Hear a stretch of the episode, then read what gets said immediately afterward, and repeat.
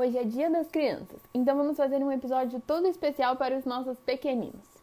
Na primeira infância, o cérebro está em sua maior fase de desenvolvimento, e é sobre isso que vamos falar nesse episódio. Desejo a você um feliz Dia das Crianças e seja bem-vindo a mais um episódio do Inside Brain.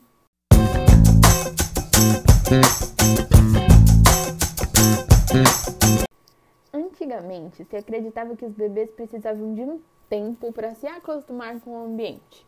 Recém-nascidos deviam ficar em um quarto com pouca luz, com alguns estímulos, para que eles se adaptassem à nova realidade.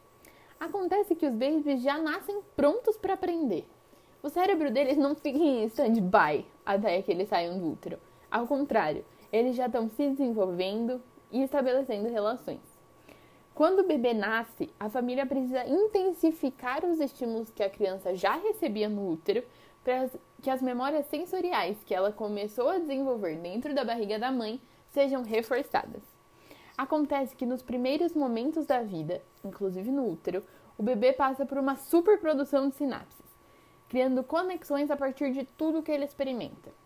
A partir disso, durante os primeiros três anos de vida, ocorre um processo chamado poda neuronal, que é o descarte voluntário de neurônios, onde as sinapses que não se mostram úteis são desfeitas.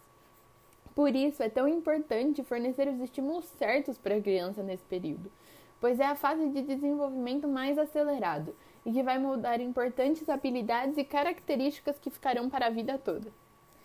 Também é muito importante lembrar que é fundamental respeitar o ritmo da criança. Fornecer milhões de estímulos quando a criança tem outra necessidade, como fome e sono, pode produzir um, um efeito extremamente oposto ao desejado. Chegamos ao fim de mais um episódio e eu adoro falar dessas fofurices. Espero que vocês também tenham gostado. Te espero no próximo Inside Brain. Beijo!